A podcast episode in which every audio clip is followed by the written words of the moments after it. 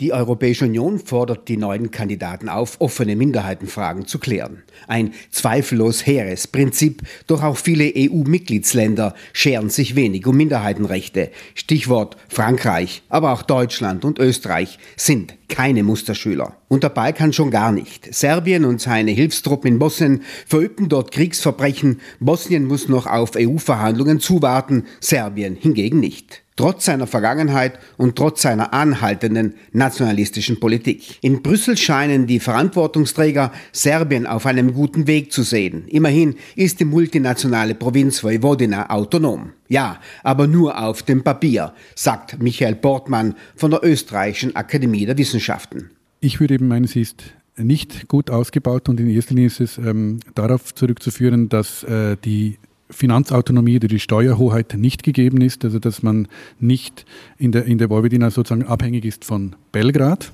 ähm, und eben nicht äh, über die eigenen Steuereinnahmen, die man dort lukriert, ähm, verfügen kann. Und ohne Finanzautonomie, also ohne das eigene Geld, ist meines Erachtens äh, ist es mit der Autonomie eben nicht sehr weit her.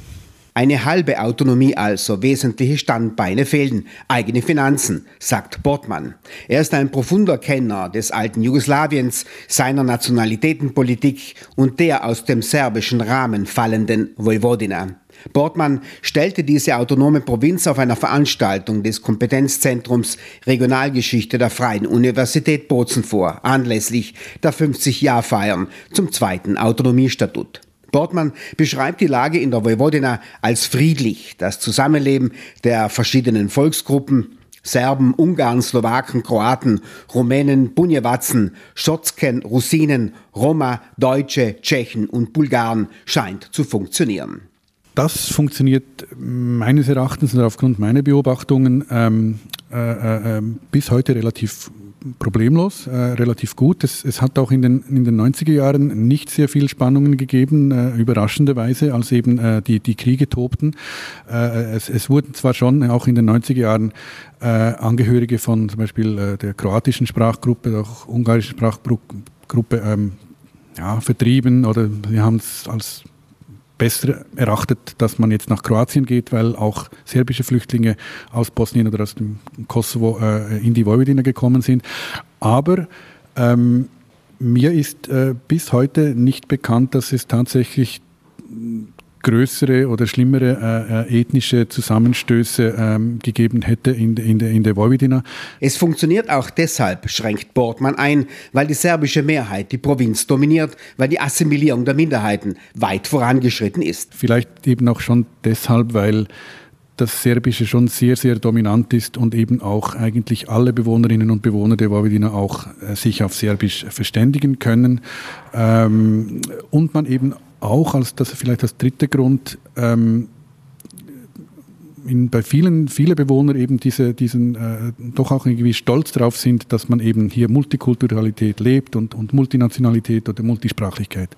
Also es gibt keine größeren, bis heute keine größeren ähm, Probleme. Die gewährte Kulturautonomie konnte auch nicht die Assimilation stoppen, denn sie funktioniert nur vordergründig. Das würde ich sagen, das funktioniert, obwohl es auch da eben ich nicht recht weiß, wie es jetzt äh, äh bei ruthenischer Gruppe beispielsweise oder ähm, diese äh, russinische Gruppe, wie weit es da tatsächlich her ist. Äh, da habe ich eben auch im Zuge der Vorbereitung jetzt für diesen Vortrag wenig gefunden, also ob man jetzt da äh, äh, ob es jetzt da wirklich auch viele Gymnasien gibt, wo man, wo man äh, noch russinisch, äh, mit der russinischen Muttersprache äh, unterrichtet werden kann. In Bezug auf die ungarische Sprache funktioniert es sicher relativ gut. Also da kann man mit Ungarisch kommt man tatsächlich äh, mit, den, mit den kleineren Sprachgruppen, wo die, die bestehen ja zum Teil oft nur noch aus 40, 50.000 Menschen, die eben auch praktisch alle zweisprachig sind. Da ist es meines Erachtens auch eine Frage der Zeit, bis es halt bis sie immer weniger werden und irgendwann wahrscheinlich, auch wenn sie geschützt sind, jetzt noch mehr oder weniger, also in einer Kulturautonomie, äh, eben dann vermutlich äh, ganz verschwinden. Die Autonomie der Vojvodina ist kein jugoslawisches Relikt. Sie reicht nämlich weit in die Vergangenheit zurück, ins Habsburger Reich. Wien gewährte seiner serbischen Provinz eine reale Autonomie. Es geht, ähm, historisch betrachtet, geht es auf ähm, der Gedanke einer Personalautonomie zurück für die serbisch-orthodoxe Bevölkerung in der Habsburger Monarchie die im, schon im 17., und 18. Jahrhundert dort angesiedelt wurde und wegen ihrer Dienste, ihre militärischen Dienste für den Wiener Hof, also für, die, für äh, an der Seite von, von äh, der Österreicher, der Habsburger Monarchie gegen die Osmanen gekämpft hat und denen dann äh, gewisse Privilegien versprochen wurde. Das wurde im 19. Jahrhundert erstmalig verwirklicht. Äh, in, in einem so Intermezzo könnte man sagen, also in elf Jahre lang eine serbische Woiwodschaft bestand, die von den Habsburgern eingerichtet wurde, also von Wien. Dann aber, und da äh, haben Sie natürlich recht, diese, dieser Gedanke, äh, eine Autonomie wurde dann tatsächlich von Tito, äh, also vom kommunistischen äh, ähm, Führer in Jugoslawien, aufgenommen und 1945 schlussendlich verwirklicht. Also es ist ein, ein, monarchisches Projekt, könnte man sagen, das dann aber von den Kommunisten wirklich 1945 in die Tat umgesetzt wurde. Wie anders ist im Laufe der Geschichte diese Autonomie geworden? Schmaler, dünner, analysiert Historiker Michael Borgmann da, äh, da muss man wieder unterscheiden. Also die, die Vojvodina hat mehrere Phasen gehabt von, von Autonomie. Also zwischen 45 wurde sie als autonome Provinz tatsächlich installiert, bis aber 74, bis 1974 ähm, besaß die Vojvodina aufgrund eben auch des, des sehr starren äh, kommunistischen Zentralismus de facto keine Autonomie. 74 gab es eine, eine jugoslawische äh, äh Autonomie mit, mit, äh, mit, weit, mit weitreichenden Kom Kompetenzen. Dann äh, zur Zeit Milosevic, als man dann eben schon, da war es so auch noch Jugoslawien, aber da würde man doch eher sagen, das war halt schon eigentlich Serbien. Ähm, da wurde diese Autonomie wieder zurückgestuft. Und jetzt äh, innerhalb der Republik Serbien besitzt die Autonomie, würde ich jetzt mal, aber das ist jetzt auch eine, eine, eine Schätzung, der Grad der Autonomie messen ist immer ein bisschen schwierig. Jetzt besitzt die Vojvodina wahrscheinlich ähm, ein bisschen weniger Autonomie äh, als eben nach 1974 und bis 1988, weil eben die Finanzautonomie vor allem fehlt. Der Südtiroler Politikwissenschaftler Thomas Benedikter unterstreicht in seinem Buch 100 Jahre Territorialautonomie, dass nur in einem demokratischen Rechtsstaat Autonomie auch tatsächlich funktionieren kann. Dem stimmt Michael Portmann von der Österreichischen Akademie der Wissenschaften zu. Das ist schwierig, ja, derzeit tatsächlich, ja. Also der Herr Vucic ist ein autoritärer Herrscher, eben auch in der, im Parlament der Vojvodina ist seine Partei absolut mit absoluter Mehrheit vertreten. Ähm, insofern ist es nicht, also sie, in der Vojvodina kann man über die, die Vojvodina oder Novi Sad kriegt 7% vom Budget Serbiens. Diese 7%, mit diesen 7% können sie allerdings schon machen, was sie wollen.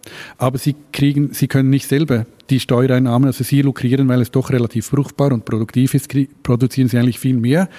Und das aber können Sie nicht selber verwalten. Aber mit den sieben Prozent, die nach, nach Novi Sad fließen, das können Sie äh, nach, nach Gutdünken ausgeben, tatsächlich. Aber Sie nehmen sozusagen selber nichts ein, beziehungsweise das müssen Sie zuerst nach Belgrad schicken, bis es dann wieder nach, nach Novi Sad kommt. Aber natürlich haben Sie auch recht mit der, mit der Demokratie und Rechtsstaatlichkeit.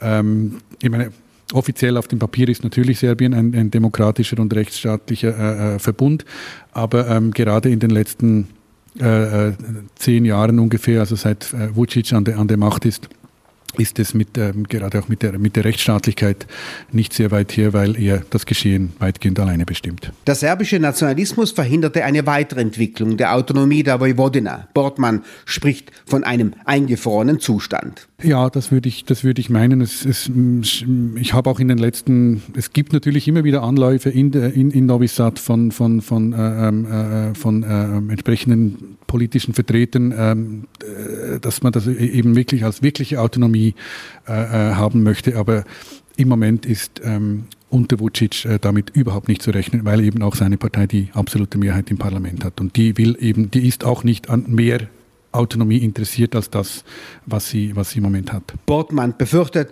dass auch die serbische Annäherung an das nationalistische und kriegsführende Russland nicht folgenlos bleiben wird, besonders für die multinationale Vojvodina. Das ist eine interessante Frage. Also, äh, ich, bin, ich bin, mir nicht, bin mir nicht so sicher. Also ich glaube schon, dass in, in, in der Vojvodina eine eher, also wenn man mit Serbien vergleicht, eine eher westliche Haltung sozusagen vorherrscht, als, äh, äh, also sicher westlicher orientiert ist als beispielsweise in, in Zentralserbien irgendwo. Ähm, allerdings eben ist auch äh, äh Serbien und Vojvodina gehört halt zu Serbien seit, seit, seit, seit, seit 100 Jahren äh, und gerade auch in den letzten ähm, 20, 30 Jahren, also zunächst unter Milosevic, jetzt unter Vucic, hat natürlich auch in der Vojvodina ist die serbische Propaganda mächtig gewesen und wirkmächtig gewesen und hat halt Spuren hinterlassen. Also äh, äh es, es, es, es ist sicher so, dass Teile der Bevölkerung doch eher noch zu, zu, zu, zum Westen tendiert. Aber es verschwindet wahrscheinlich auch, auch dort eher, weil halt einfach die, die, die, die, auch die, die, die Vojvodjani halt das Belgrader Staatsfernsehen schauen und die, und, die, und die Zeitungen lesen, die halt eben von Vucic kontrolliert werden und insofern nicht mehr so viel ähm, Alternativen haben.